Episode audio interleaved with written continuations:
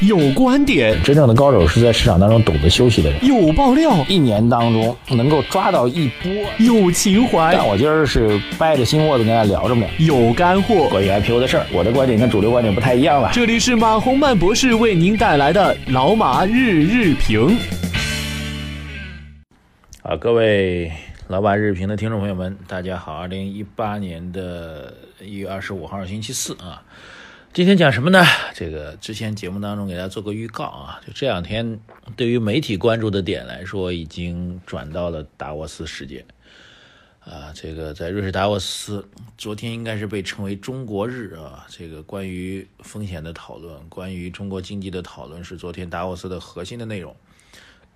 我们在之前的节目当中给大家做过预告，那么今天正好最重要的，作为中国日当中最重要的一个内容出来了，那就是。啊，中国中央财经领导小组办公室主任刘鹤在达沃斯发表了主旨演讲。啊，这个演讲非常重要，因为这个刘鹤呢本身也被认为是啊，过去一段时间，包括未来一段时间啊，都是中国最重要的智囊团的这个成员吧。而且他在以往比较多的时间当中，比较少发表个人的主旨演讲。啊，所以这次演讲就引发了世界各方的关注啊。当然，关于这这次演讲呢，是我们今天节目主要讲解内容啊。那首先要讲的，这次演讲因为主要是对外的啊，主要是对全球来讲解中国经济运行的状况啊，所以它的侧重点呢，更多的是对外来啊宣示中国的主要的调控政策，特别十九大之后对于整个中国经济发展的相关的政策的一个影响啊。所以对于国内情况呢，相对。所着的、所用的笔墨的比重要相对少一点啊，这是第一个要讲的。然后我们讲两个层面的东西啊，第一个层面是一个大的事情啊，就是我们现在要非常清晰关于中国经济的这个几个重要的关键词汇啊，这几个重要的关键词汇包括我啊，从十九大到啊中央经济工作会议也是有所混淆的。那现在经过刘贺这次讲解之后，应该是比较清晰了啊。这个核心的就是一个总要求。一条主线和三大攻坚战，一个总要求呢，就是中国经济由高速增长转向高质量的发展阶段，啊，这就是啊，用刘哥的话来说，这个中国经济有有没有向好不好转变，啊，这是最核心的一点，啊，这条点当然比较宏观了，比较宏观，先把它放到一边。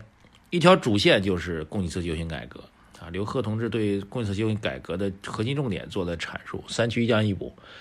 去产能主要是指在过剩领域当中啊，生产过剩领域当中去去库存，就是讲的房地产去库存啊。再次强调，去库存指的是房地产去库存。去杠杆指的是降低过高的过高的杠杆率，降成本是全社会降短板，降成本补短板的概念，嗯，比较完整的做的一个阐释，这在以前是比较少的。整个经济结构当中补上公共服务、基础设施和制度性的短板，所以三去一降一补。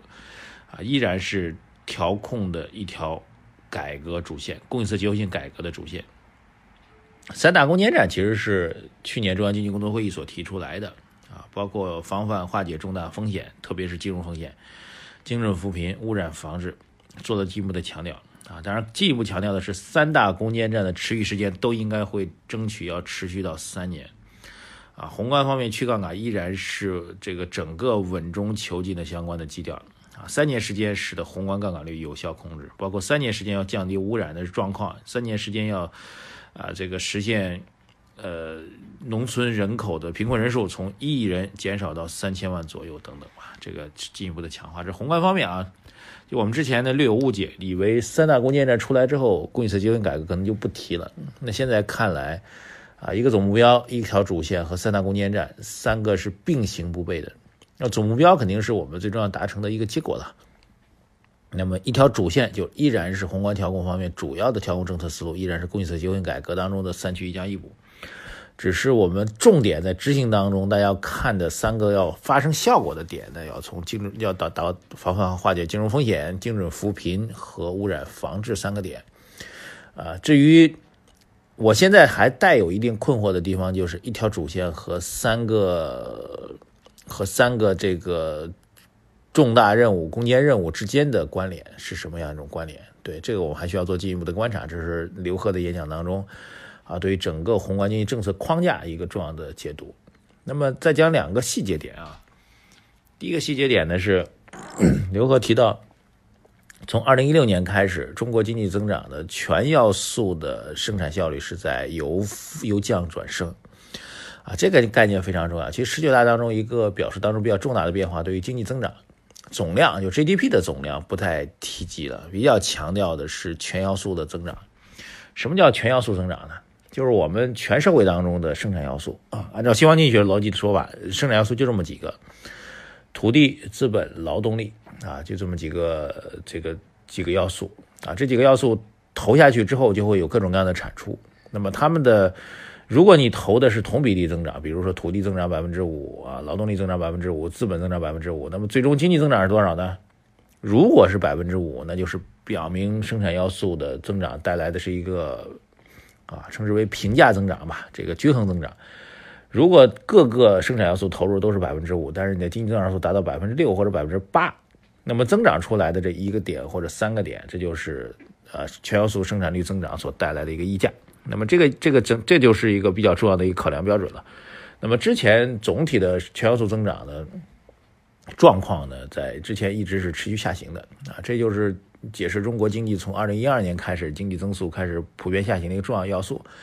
那么到了二零一六年，按照刘贺的说法，从二零一六年开始由减转增了啊，是否借此来解读了二零一七年经济增长速度超预期的一个背景啊？但他没有这么直接说。那现在看起来可能这样一个要素。那么就要需要解解读的就是全要素生产效率增长大概有两方面的可能性，一方面就是技术提升啊，比如说像历史上这个蒸汽机啊、纺织机出现啊等等。啊，汽车出现啊，啊，发动机出现等等，啊，核技术出现等等，生物医药技术出现等等，啊，那么对于中国来说，当然上一轮经济增长的全要素增长推动是来自于互联网。那么一六年增长的要素来自于哪里呢？啊，这个学界是有争议的，啊，刘贺也没有做真正的解释，但是看来还是技术的提升是有的。第二一个就是要素的重新组合，啊，举个简单例子，比如说一个农民，如果他只在农村。呃，自己那三亩地上去种地，那他全年的产出能有多少呢？一千块、两千块，啊，这个一个月啊，全年可能有一两万块钱的这样一个产出水平啊。但如果他放到这个城里来，那去哪怕到建筑工地去做，去做工人、建筑工人，那一个月的收入也有一两万。对，这就是一个同样一个要素的投入，放到不同的地方做重新的组合的话，对整个全社会的啊生产效率。啊，全要素的回报率都会大幅度提升，所以他提到这样一个点：，二零一六年全要素生产率在二中国出现了由负转正的一个增长，这是一个非常重要的迹象。但是我们需要去探讨啊，我也会在阅读更多的文献来看一下这个增长的推动力在哪里，是技术进步了，还是还是这个我们要素的重新组合做的一个变化啊？第二一个细节点就是提到今年是中国改革开放四十周年，这在问答环节啊。他提到，我们在四十年的时候会有更多的改革和开放的举措推出来，特别是对外开放。他说会有很多啊，至少会有一些会超乎市场预期的一些开放的动作和举措。所以看来今年到了四十年，其实中国，比如说，呃，他他也提到了，比如汽车的关税的逐步下行啊，关于汽车进口汽车的关税下行的问题，其实在国际上是有争议的啊。这是之前美国。美国一直指责中国加入 WTO 之后履行承诺不到位的一个重要的点啊，这也是中国对外开放这个在舆论方面一个比较有压力的地方。刘贺这个表达是其实是可能是回应了相关的压力，所以整个2018年作为改革开放四十周年的重要的时间节点啊，在不排除我们国内政治经济相对比较稳定的情况下，对外开放的一个力度的会进一步的加大啊，这也会成为我们未来关注的一个政策方面的点。好吧，今天拿出一个一期节目时间来给大家重点解读相关内容啊，这我们在整个自己的思维当中，要对于未来中国经济政策的一个思维框架啊，相关的一些细节都要做重点的观察。啊，回到我们经常会讲的一个点吧，我在之前直播当中也提到了啊，我个人认为整个风格市场投资风格转换的概率是还是比较大的。啊，节目最后呃讲一个小小段作为一个结束吧。这个段子这样说的啊，说这个。昨天的乐视居然还有三千三百万资金的成交量啊，有三千三百万资金冲进去了，所以说明呢，前天 IPO 被否的康宁医院的目标客户群体巨大，行业发展向好。好，谢谢大家啊，祝大家投资愉快，再见。